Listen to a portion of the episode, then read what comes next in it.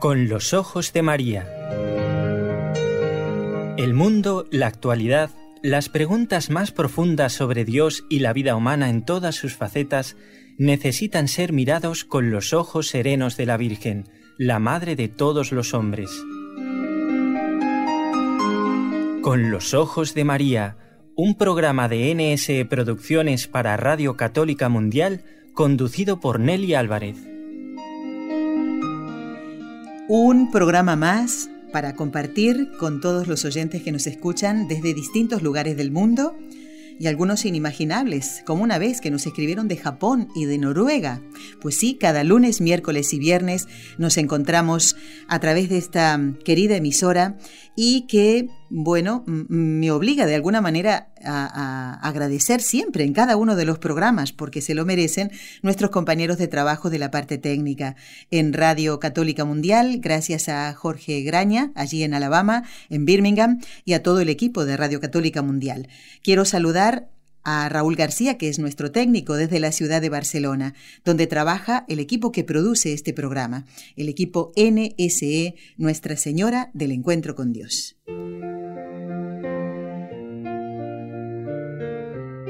Destellos sacerdotales.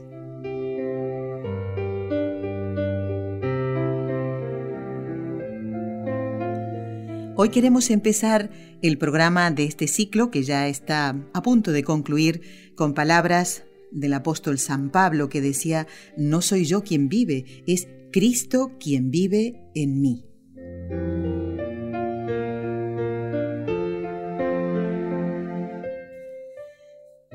Los lugares, sobre todo algunos especiales, tienen una historia. Una historia que enriquece muchísimo a sus moradores. Un valor que significa mucho, por supuesto. Y es el caso del monasterio del Puello, en España.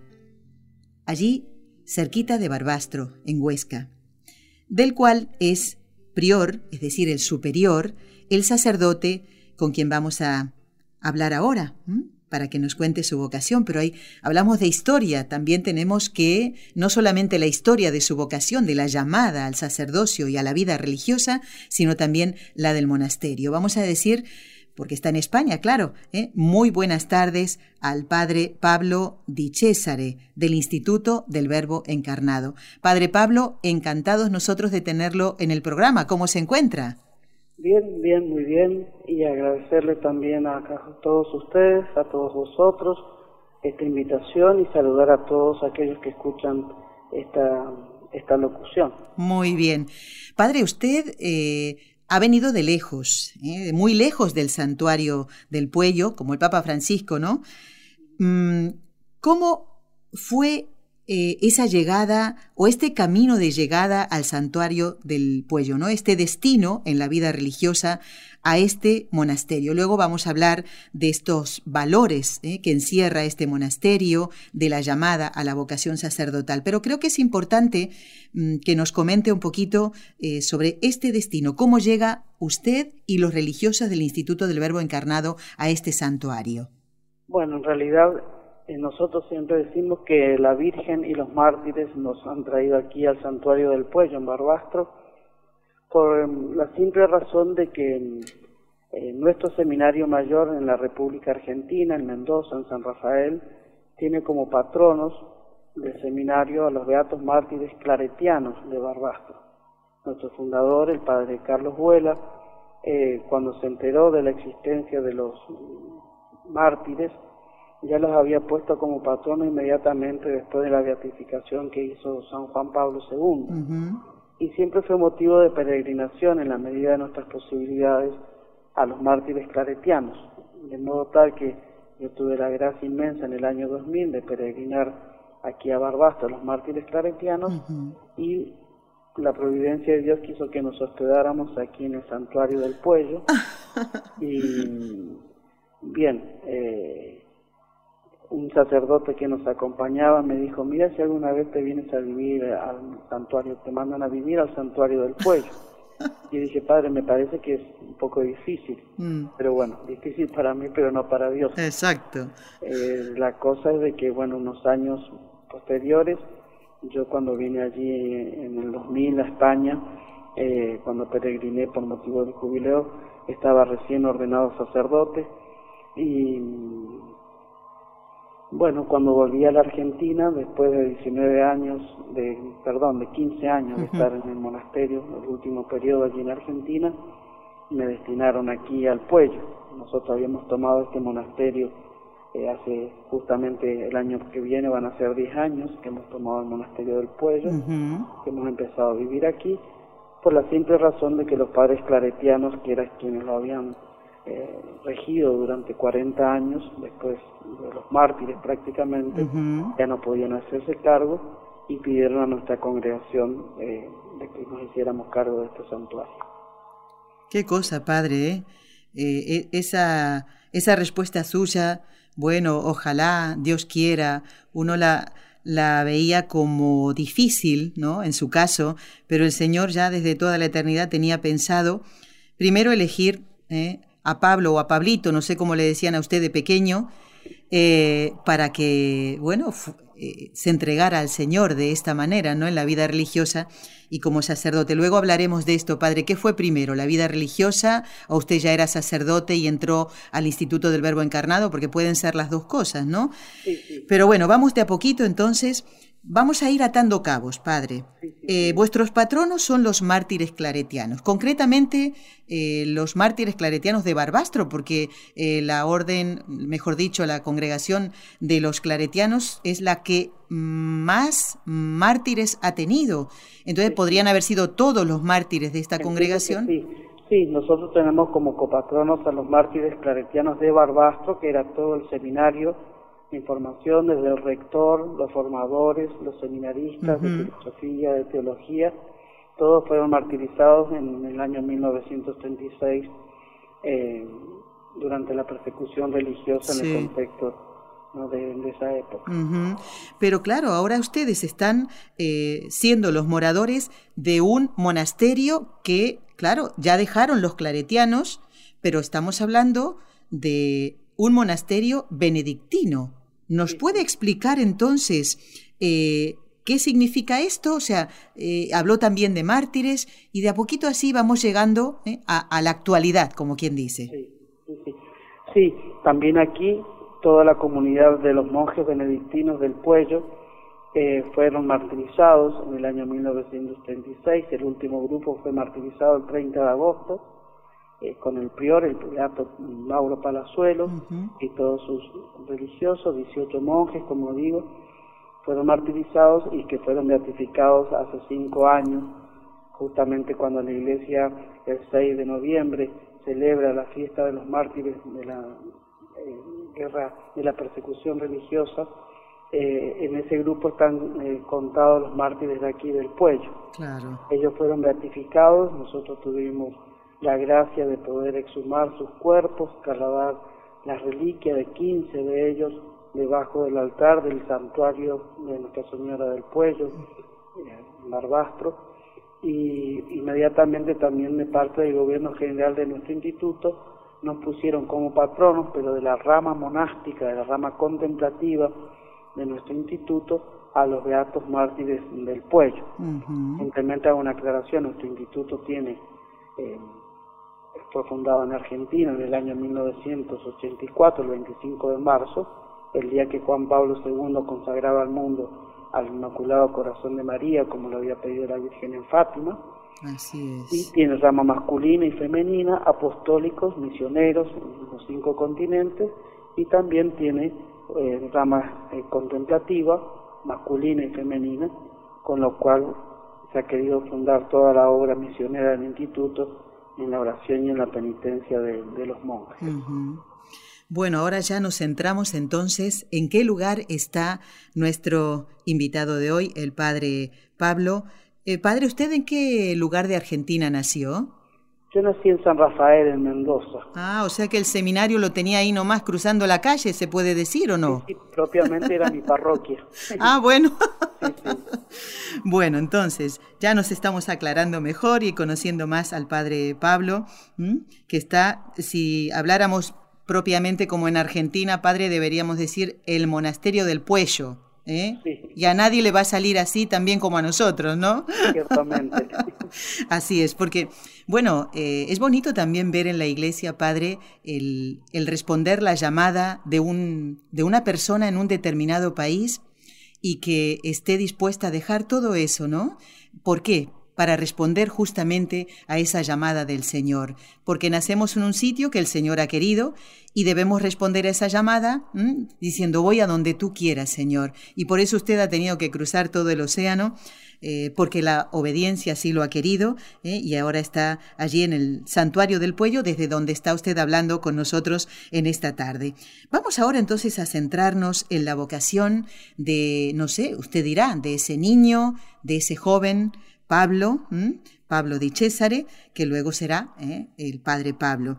En, esta, en su vocación sacerdotal, en esta llamada del Señor, usted optó por un instituto religioso.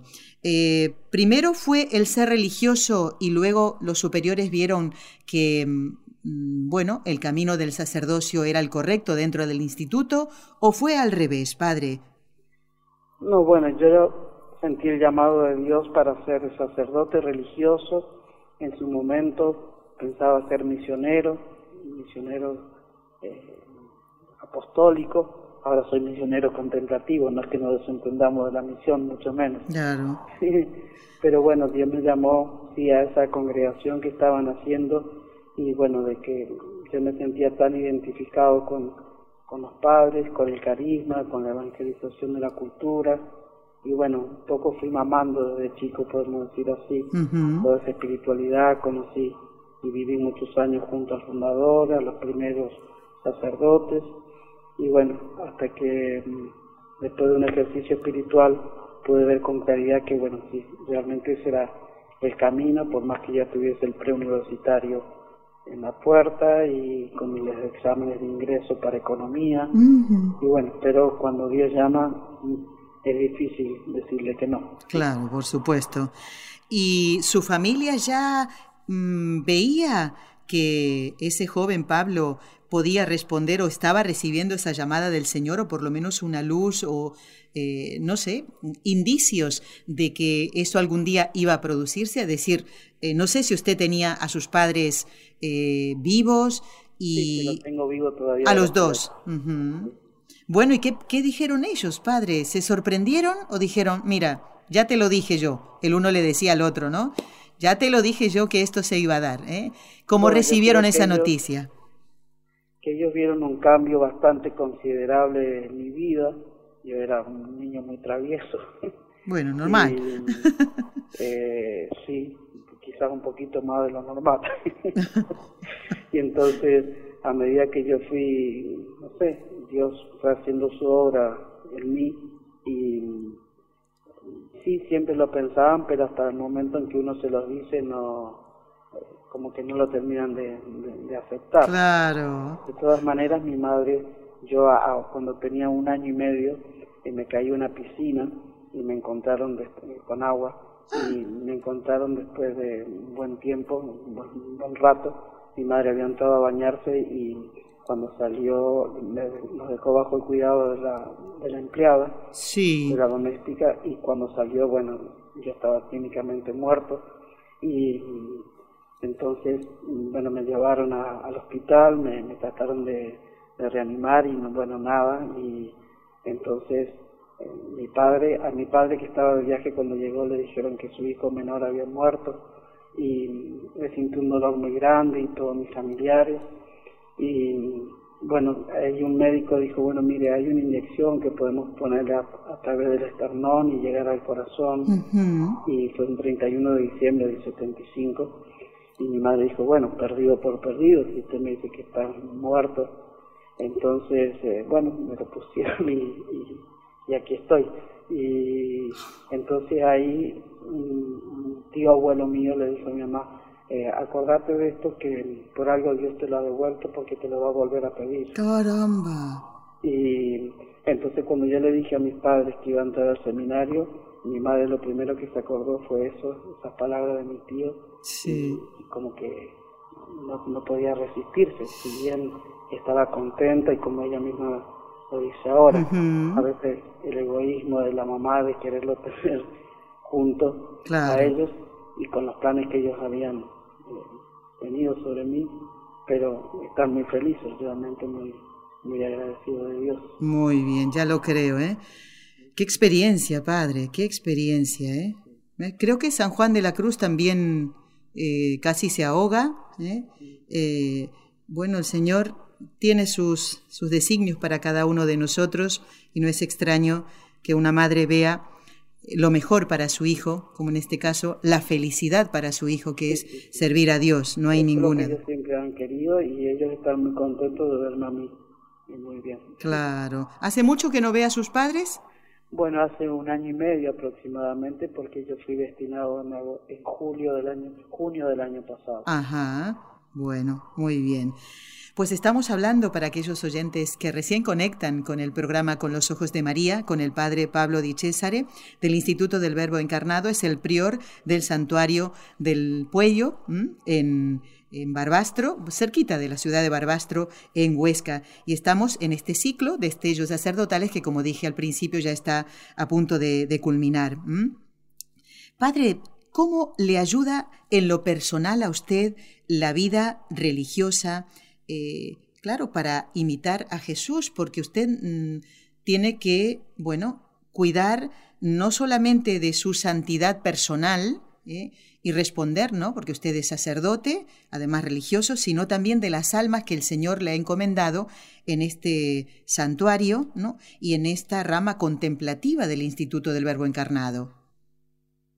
Sí, bueno, yo creo que la vida religiosa y los votos religiosos especialmente son una gran ayuda porque con ellos vienen una cantidad de gracias para poder ser fiel y poder configurarnos con, con Jesucristo y de algún modo al elegir el modo de vida que Él escogió al hacerse hombre, pobre, casto, obediente y e hijo de María, nosotros tenemos un cuarto voto aparte de pobreza, castidad y obediencia, tenemos un voto de esclavitud mariana, según el método de San Luis María.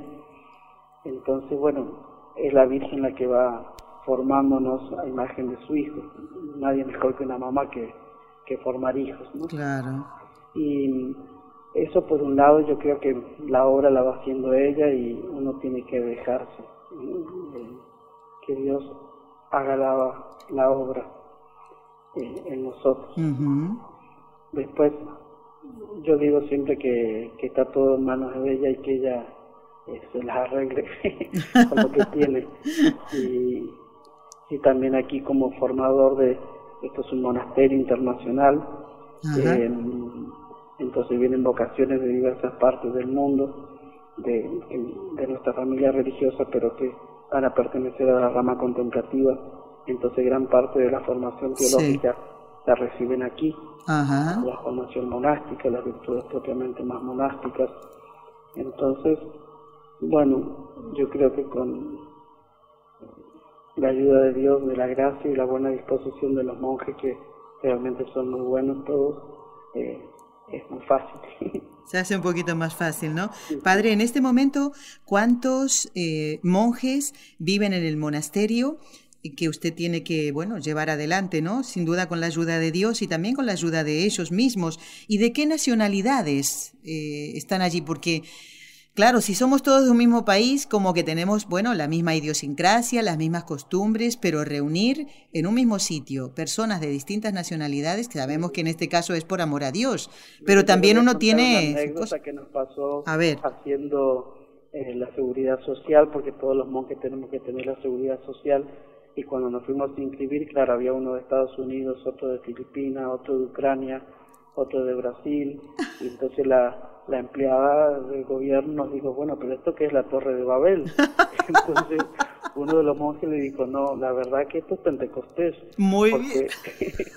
porque realmente vivimos que me parece que fuéramos de nacionalidades distintas, bien sin negarlo, pero nos llevamos muy bien y y realmente con un gran espíritu de familia que, queremos vivir y, con mucha alegría, ¿no? Claro que sí, pero qué acertado. en este momento somos, perdón que le interrumpa, somos, para responder a su pregunta, sí, sí, somos 15 monjes, dos sacerdotes tres diáconos que el 1 de diciembre serán ordenados sacerdotes en la Argentina. Bueno. Y después, eh, que son los tres argentinos.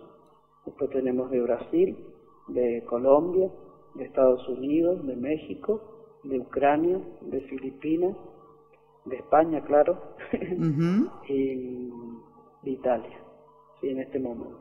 Bueno, y el idioma común es el español, ¿no? Sí, sí, sí. Bueno, muy bien. Bueno, ahora ya me perdí en lo que quería preguntarle al padre. Mm, bueno, ah, sí, se me ocurrió eh, con respecto a esta anécdota que usted estaba comentando. Qué bonito también, hay que, hay que saber tener respuesta para todo, padre. Eh, en este caso, este religioso que responde así es Pentecostés porque eh, la Torre de Babel surge de la soberbia del hombre, ¿no? Y sin embargo, Pentecostés, del estar allí, ese fuego del Señor que invita a, salir de uno mismo y a llevar la buena nueva, ¿verdad? Qué, qué diferencia y qué buena respuesta, ¿eh? Sí, sí, yo me eh, quedé asombrado. Usted mismo se quedó asombrado, ¿no? la respuesta no la di yo, la dio otro monje. ¿eh? Claro, ya, ya. Sí. Bueno, que Babel es la confusión y sí. Pentecostés es la unidad, ¿no? Exacto, exacto, exacto. Bueno, padre, a ver, mm, vamos a pensar en, volvamos un poquito atrás, pensando en San Rafael, en Mendoza, ya de pequeñito usted, después de ese gran susto, ¿no? De, el accidente en, la piscina, o como se dice en Argentina, en la pileta de natación, sería. Eh, Usted había soñado desde pequeño una misión especial porque le cuento que aquí en el programa, y los oyentes lo recordarán, hemos entrevistado al padre Luis Montes, misionero en, en, Oriente Medio, claro. Es una realidad totalmente distinta a esta, aunque aquí la persecución no es cruenta, es otro tipo de persecución, ¿no? Que pasa por la burla, por, mm, eh, eh, eh, por el acallar la voz del que quiere hablar de Cristo, es diferente, ¿no? y bueno, también hemos tenido la oportunidad de entrevistar a, la hermana Guadalupe, los dos son del Instituto del Verbo Encarnado, al que usted pertenece, dos realidades totalmente diferentes, mm, aunque ellos estén por estas mismas tierras, pero usted soñaba también con tierra de misión donde uno puede ser de un momento para otro mártir, es decir, el, el ir como soñaban los santos, ¿no? A tierra de infieles, a conquistar los corazones para Cristo.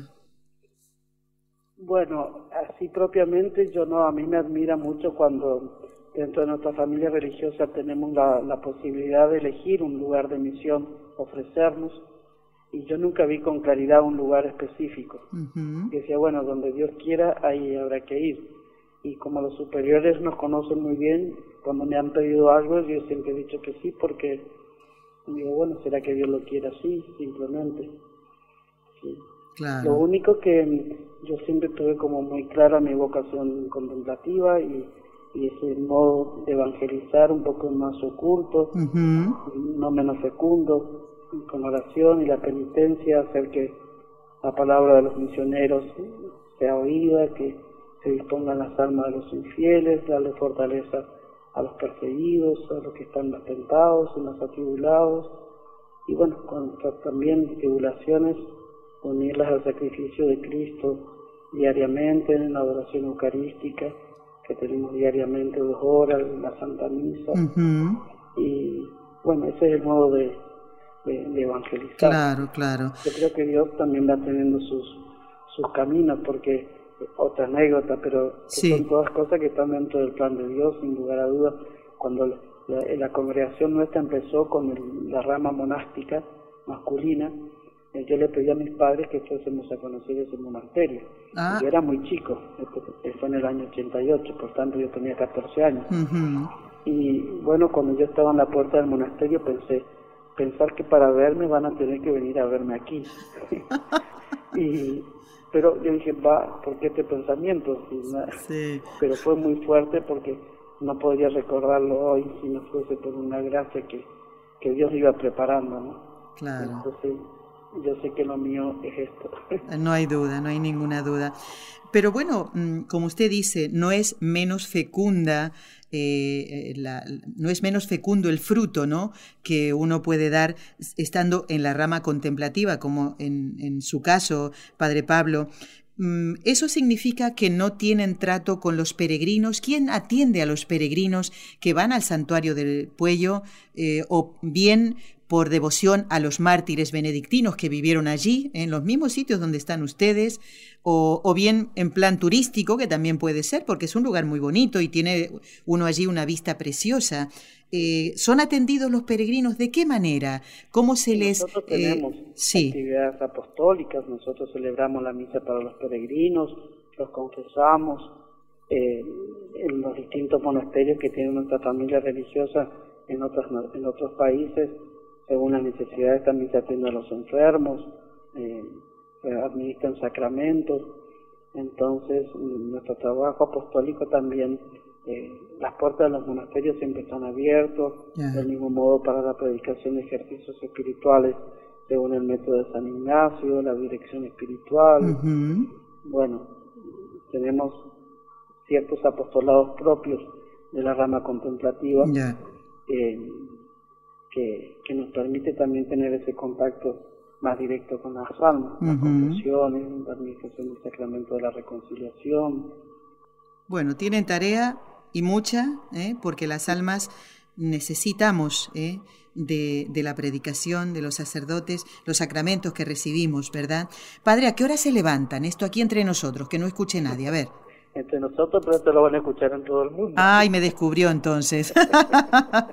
¿A qué hora se levantan los monjes del santuario del Puello, padre? y usted también. de la mañana. A las 5. Sí. Ahí hace mucho frío, ¿eh? Ahora que estamos entrando en el invierno, hace, Mucho frío. hace mucho frío. Bueno, ¿y cómo transcurre una jornada? Usted habló de las dos horas de adoración al Santísimo, dos horas de oración, ¿no? Frente al Santísimo, la Santa Misa, pero ¿cómo distribuyen el, el horario? Así a, a, grosso modo, a grandes rasgos. Sí, nosotros nos levantamos a las cinco, a las cinco y media tenemos la exposición del Santísimo, solemne, y el canto del oficio de lectura y después sigue un, tiempo de adoración hasta la Santa Misa. Después de la Santa Misa con las laudes tenemos la, el desayuno. Después los seminaristas que están en clases, en formación, reciben las clases aquí de teología de parte de, nosotros o profesores que vienen invitados para hacer cursos intensivos. Después tenemos el almuerzo. Toda la jornada se, se desarrolla en silencio. Durante las comidas se lee lecturas espirituales, después tenemos un momento de descanso y bueno, me estoy olvidando que tenemos todo el resto de las horas intermedias, de tercia, de sexta y de nona, ah. los horarios correspondientes en el coro. Y después del descanso, bueno, tenemos nona y rezamos el martirologio todos los días. Y después los monjes tienen los tiempo de trabajo, tiempo de estudio hasta las 7 de la tarde que volvemos a tener otra hora de adoración al Santísimo, que culmina con las vísperas solemnes y la bendición eucarística. Después uno de los monjes da un pensamiento muy breve y después la colación, que según las oportunidades es con la recreación comunitaria. Cada día tenemos una hora de recreación en la cual los monjes hablamos entre nosotros, compartimos un momento fraterno y ya después las completas y a las 10 de la noche el gran silencio. El gran silencio, tan necesario, ¿verdad? Y en ese ratito, en esa hora que tienen para conversar, ¿también cantan, padre? Sí, sí, Bueno, bueno, bueno, yo aquí tengo que dar las gracias públicamente porque, amigos oyentes del programa Con los Ojos de María, ya saben ustedes que les comentamos que en el mes de octubre tuvimos la oportunidad de participar de las sextas jornadas martiriales justamente en Barbastro. Allí conocimos al padre Pablo, que tan gentilmente accedió a la entrevista y mm, eh, tengo que decir también que hemos tenido una bendición tan grande. Yo esto no lo había contado hasta ahora, padre, y es que ustedes nos recibieron Estuvimos en los mismos lugares donde vivieron los beatos mártires benedictinos eh, del santuario del Puello que está ahora ocupado por ustedes. No son ocupas porque eh, están allí legalmente, digamos, ¿eh? para que no se entienda mal. y bueno, ahí pudimos compartir una mm, rico almuerzo que ustedes nos prepararon aquí, algunas de las personas que participamos en las jornadas martiriales. Y yo le quiero dar las gracias, Padre, por, mm, por esas delicadezas y esas atenciones que tuvieron con nosotros Y también, ¿por qué le preguntaba lo de las canciones? Porque queremos compartir con los oyentes, eh, no sé si era el ritmo, una samba, lo que habían cantado. Sí, sí, bueno, una samba. Eh, ya para mm, despedir al padre Pablo y darle las gracias por este ratito que nos ha dedicado, y me gustaría que él explicara esta samba que vamos a escuchar y que nosotros la grabamos con el permiso suyo, padre, y que queremos compartir con los oyentes, habla de, de una mamá que podría ser la suya también, ¿verdad? Cuéntenos un poquito cómo surge esta samba y quiénes son los hermanos religiosos que le acompañan a usted. Porque usted también canta aquí, ¿eh? para que sepan los oyentes. Bueno, simplemente la samba es un ritmo del folclore argentino, fue compuesta por sacerdotes de nuestro instituto y la letra habla de, cuenta de un joven que va y le pide permiso a la mamá para entrar al seminario, para hacerse cura, para hacerse sacerdote, y la mamá se queda un poco sorprendida porque ella esperaba verlo casado y con hijos, y bueno, pero le da el permiso, el hijo se va al seminario y la mamá empieza a rezar durante el periodo de los siete años de formación hasta que un día, dice la canción, lo podrán escuchar, eh, debe llegar al rancho, a la casa de campo, a un cura y a la mamá que se arrodilla para recibir la bendición de, de ese hijo que ella había despedido y ahí entiende cómo esos nietos que ella esperaba de su hijo, nietos biológicos, ahora se han convertido en infinitos nietos espirituales. Qué bonito, qué bonito, qué bonito. ¿Usted tuvo la oportunidad de darle alguna vez la bendición a su propia madre? Sí, sí, los sacramentos también. Mi madre ha estado muy enferma, le he podido confesar, le he podido dar la unción de los enfermos, celebrarle misa. Qué bonito. Qué bonito, qué bonito. Qué agradecida estará su mamá. ¿Cómo se llama su mamá, padre? Mi madre se llama Celia Marta. Celia, pues le mandamos un abrazo muy fuerte a Celia Marta. Hemos entrevistado porque mi padre, por favor. Por supuesto. si no, se pone un poquito celoso. no nos vamos a olvidar de Don. también lo hizo él. ¿Cómo se llama eh, eh, su papá? Mi padre se llama Luis Marcelino. Muy bien. Celia Marta y Luis Marcelino ha hablado que supongo que le dirán Pablito creo yo. Hasta hoy sí.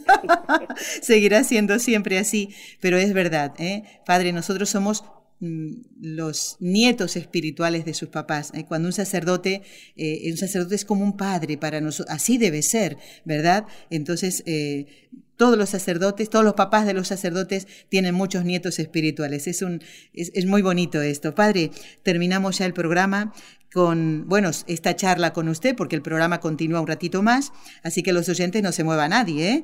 Le vamos a pedir su bendición. ¿eh? Le estamos pidiendo la bendición al padre Pablo Di César del Instituto del Verbo Encarnado, prior del Santuario del Puello en Huesca, en España. Su bendición, Padre, para todo este equipo de trabajo, para los compañeros de Radio Católica Mundial y para todos los oyentes que están escuchando el programa, pero muy especialmente para esas mamás que le dicen al Señor, aquí tienes este hijo, me lo diste y yo te lo vuelvo a entregar para que dé mucho fruto y me dé muchos nietos. Espirituales, claro. Padre, su bendición. Que la bendición de Dios Todopoderoso, Padre, Hijo y Espíritu Santo, descienda sobre vosotros y os acompañe siempre. Amén. Gracias, Padre. Hasta otra oportunidad, si Dios lo permite. Gracias a ustedes.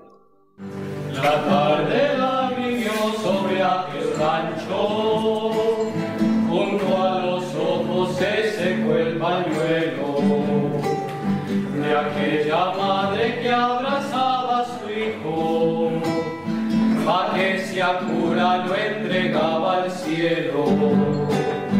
De aquella madre que abrazaba a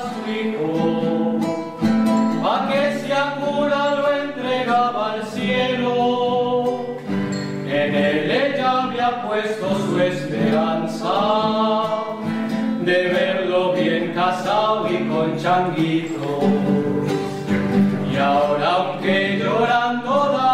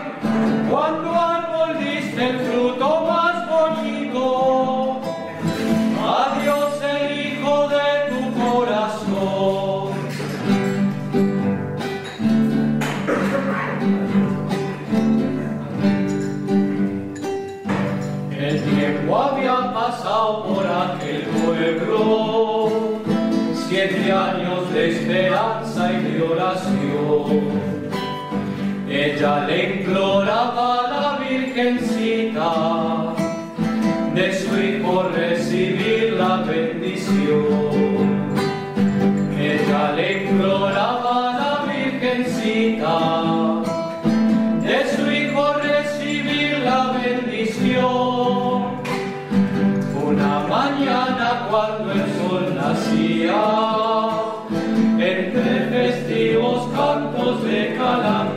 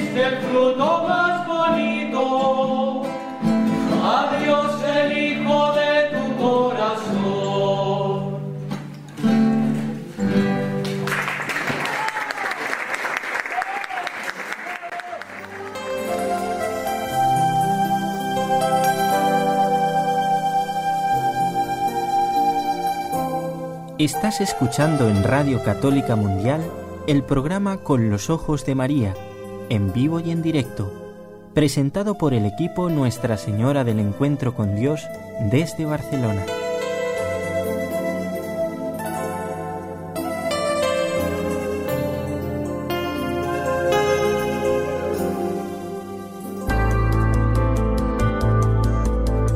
¿Quieres escribirnos ahora mismo? Puedes hacerlo al siguiente correo electrónico con los ojos de María arroba nsradio.com.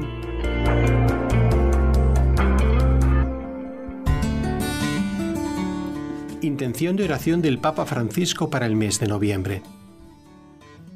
Para que el lenguaje del corazón y del diálogo prevalezca siempre sobre el lenguaje de las armas.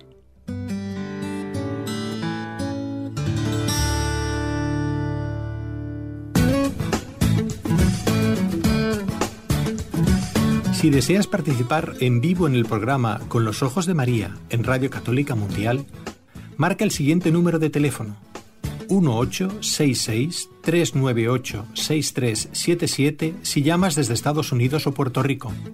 Si llamas desde otros países, marca el código internacional y luego el número 1205-271-2976.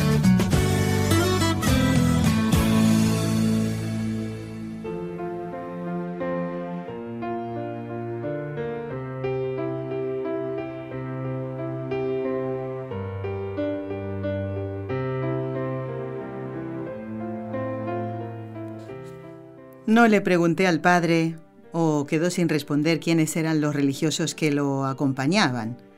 Bueno, el que tocaba la guitarra en esta preciosa samba, samba de ritmo de Argentina, folclórico, eh, era no precisamente un monje argentino, sino un monje colombiano, con una voz preciosa. ¿eh?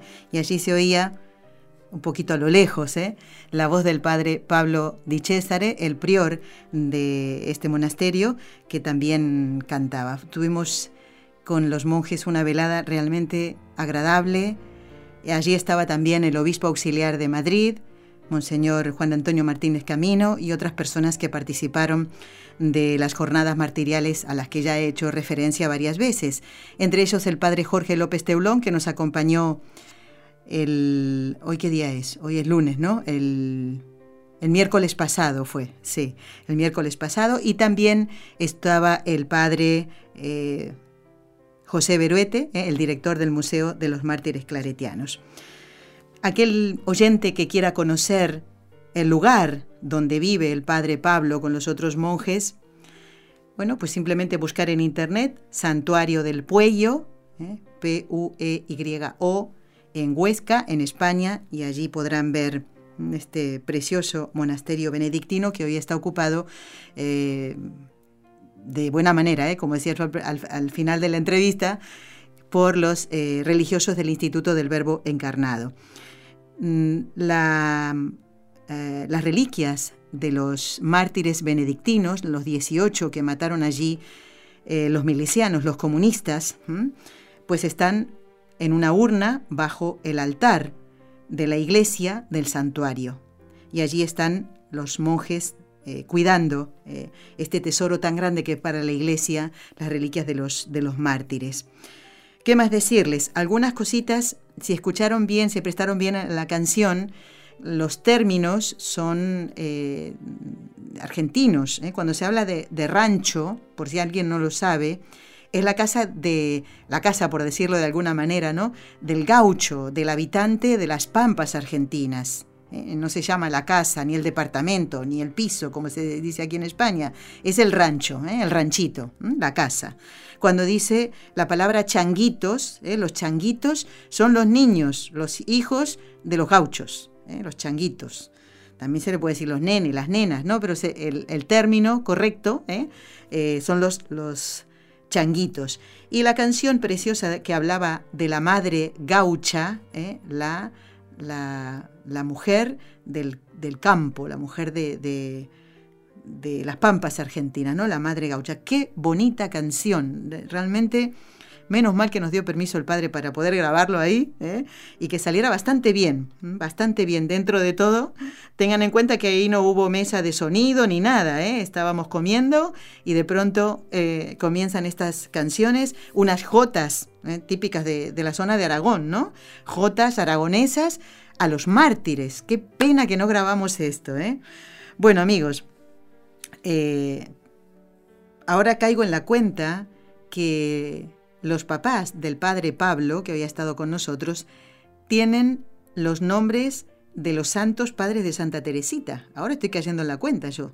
Celia y Luis. ¿eh? Así que al padre Pablo no le queda más que ser santo. Y ahí está, por eso cumpliendo esa misión preciosa de llevar adelante este monasterio.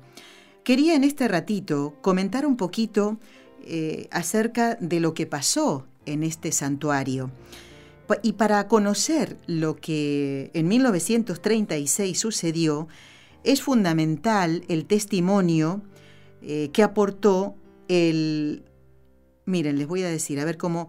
El padre Plácido María Gil ¿Quién es este padre Plácido que ya murió hace algunos años? Pues él era uno de los niños que estaban en el monasterio en 1936, mm, terminando su colegio y mm, sería como una especie de seminario menor, podríamos decir así, porque eran niños que estaban allí internos.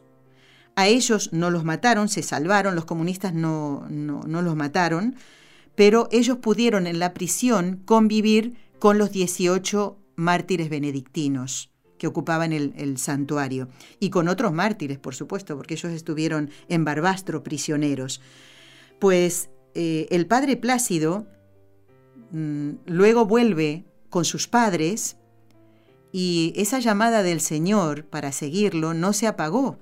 Él de hecho entró después en otro monasterio benedictino, en Leire, y fue ordenado sacerdote y fue él uno de los que escribió eh, todas esas vivencias tremendas eh, de la persecución religiosa llevada a cabo por estos salvajes que,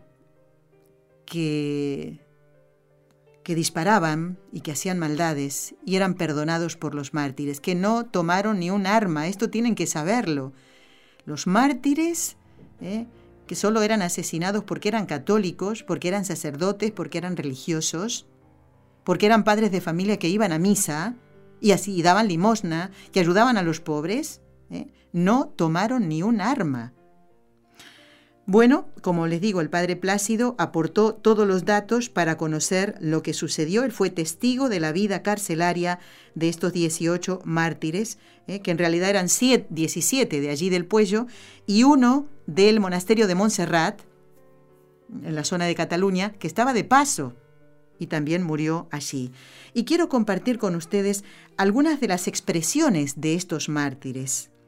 Miren, cuando a uno de ellos, el padre Honorato Suárez, eh, se despidió de sus padres cuando ya, bueno, la última vez que habló con ellos, la mamá le sugirió que por toda la situación que ya estaba bastante caliente, por decirlo de alguna manera, ya se estaba mm, como eh, fraguando ¿no? lo que iba a pasar después, eh, la mamá le sugirió al padre Honorato que se fuera al extranjero y de esa manera se podía salvar, ¿eh? porque él estaba convencido de que lo iban a matar. Entonces le contestó a la mamá lo siguiente, escuchen, no mamá, ¿le parece poco bonito morir por Dios y subir al cielo?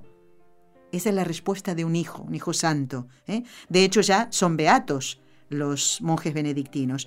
Y el padre Mariano Sierra, cuando se despidió de una vecina de la ciudad de Barbastro, que está muy cerquita del santuario, unos días antes de que se produjera el alzamiento, le dijo, si no nos vemos más, hasta el cielo, querida vecina. ¿eh?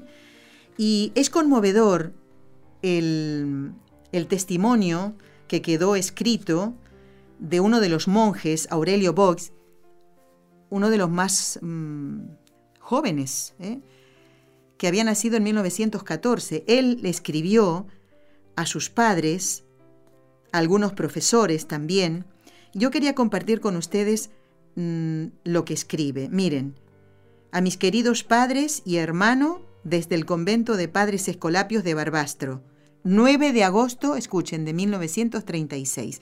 Él estaba prisionero allí y dice, Padre, Madre y hermano de mi corazón, si esta carta llega a sus manos, el portador de la misma les enterará de todo el proceso.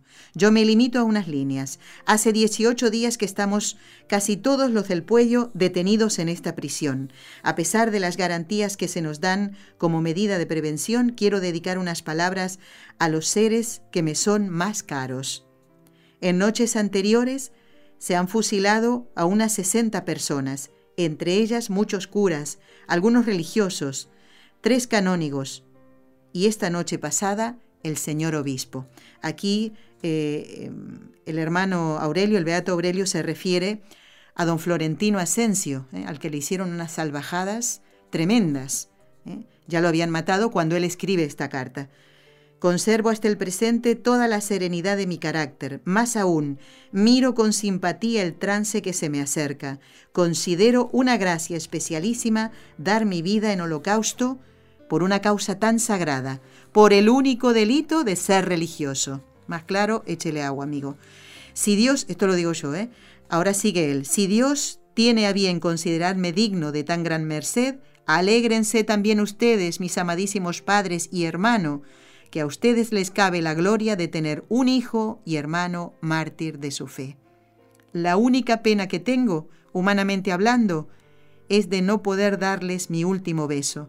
No les olvido y me atormenta el pensar las inquietudes que ustedes sufren por mí. Ánimo, mis amadísimos padres y hermano, al lado de su aflicción surgirá siempre la gloria de las causas que motivaron mi muerte. Rueguen por mí, voy a mejor vida. Padre mío amado, ahora le escribe a su papá directamente, ¿no? El, Beato Aurelio. La entereza de su carácter me da la completa seguridad de que su espíritu de fe le hará comprender la gracia que el Señor le otorga. Esto me anima muchísimo. Le doy el beso más fuerte que le he dado en mi vida. Adiós, Padre, hasta el cielo. Amén. Y ahora le escribe a la mamá. Y pensemos un poquito en la canción que escuchábamos recién, ¿no? que interpretaban el padre Pablo y, algunos religiosos del monasterio del Puello. Eh, le escribe el beato Aurelio a su mamá, Madre idolatrada, yo me alegro solo al pensar la dignidad a que Dios quiere elevarla, haciéndola madre de un mártir. Esta es la mejor garantía de que los dos hemos de ser eternamente felices. Al recuerdo de mi muerte acompañará siempre esta gran idea. Un hijo muerto pero mártir de la religión, que Dios no pueda imputarme más crimen que el que los hombres me imputan, ser discípulo de Cristo. Madre mía muy querida, adiós, adiós, hasta la eternidad. Qué feliz soy. El Beato Aurelio que está escribiendo esta carta no se iba de paseo, no se iba de vacaciones, iba al martirio, Le iban a matar solo por el delito, entre comillas, de ser religioso. Y también concluye esta carta eh, con líneas que escribe a su propio hermano. Hermano mío muy caro. En poco tiempo, ¿qué dos gracias tan señaladas me concede mi buen Dios? La profesión, se refiere a la profesión religiosa, holocausto absoluto, el martirio, unión decisiva a mi amor, a Jesús, ¿no? ¿No soy un ser privilegiado? le pregunta. Esto es lo más íntimo que tengo que comunicarte. Las, bueno, y ahí le dice que las cartas que manda en las, eh, con las direcciones, porque no, es, no les escribió solamente a su familia, sino a otros religiosos ¿no? que estaban en Roma. Dice, el último beso, mi hermano, el más efusivo. Mi despedida postrera a la familia son unas palabras de felicitación, tanto para mí como para ustedes. Que Dios proteja siempre la familia que ahora agracia con un favor tan señalado. Su hijo que les ama con un amor eterno, Aurelio Ángel. Y hoy ya es el beato Aurelio, que habitó las mismas... Mm, galerías, los mismos lugares donde ahora está el padre Pablo Di César, el, del Instituto del Verbo Encarnado, que ocupa con los religiosos eh, de este instituto el monasterio del Puello. Y así creía yo que, podía ser un complemento muy bueno, ¿no? Escuchar cómo viven los monjes de hoy, ¿eh? del Instituto del Verbo Encarnado, y cómo vivieron los mártires, cuyas reliquias están en este monasterio y que custodian el padre Pablo y los demás monjes. Aprovechamos de nuevo para enviar un saludo a Celia y Luis, que son los papás del padre Pablo, que creo estarán escuchando el programa, y decirles que ya, eh, como voy repitiendo, vamos llegando al final de este eh, ciclo.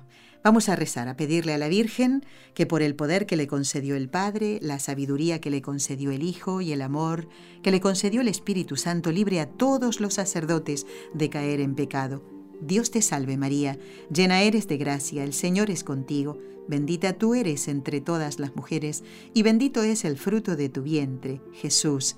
Santa María, Madre de Dios, ruega por nosotros pecadores, ahora y en la hora de nuestra muerte. Amén. Dios te salve María, llena eres de gracia, el Señor es contigo, bendita tú eres entre todas las mujeres, y bendito es el fruto de tu vientre, Jesús. Santa María, Madre de Dios, ruega por nosotros pecadores, ahora y en la hora de nuestra muerte. Amén. Dios te salve María, llena eres de gracia, el Señor es contigo, bendita tú eres entre todas las mujeres, y bendito es el fruto de tu vientre, Jesús. Santa María, Madre de Dios, ruega por nosotros pecadores, ahora y en la hora de nuestra muerte. Amén.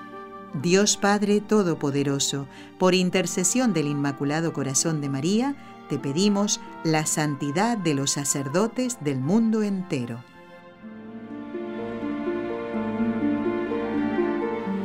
Y como se está acercando el final, no solo del programa, sino del ciclo de estellos sacerdotales, sigan enviando estos programas a los sacerdotes, a los seminaristas, a los formadores en los seminarios, y envíennos los nombres de los sacerdotes por los cuales quieren que recemos.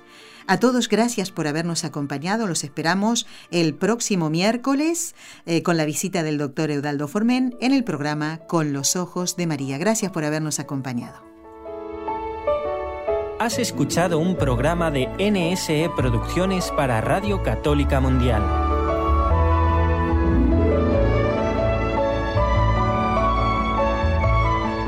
¿Quieres conocernos? Escríbenos al correo electrónico con los ojos de María nsradio.com. Envíanos tus sugerencias o comentarios con los ojos de María arroba nsradio.com.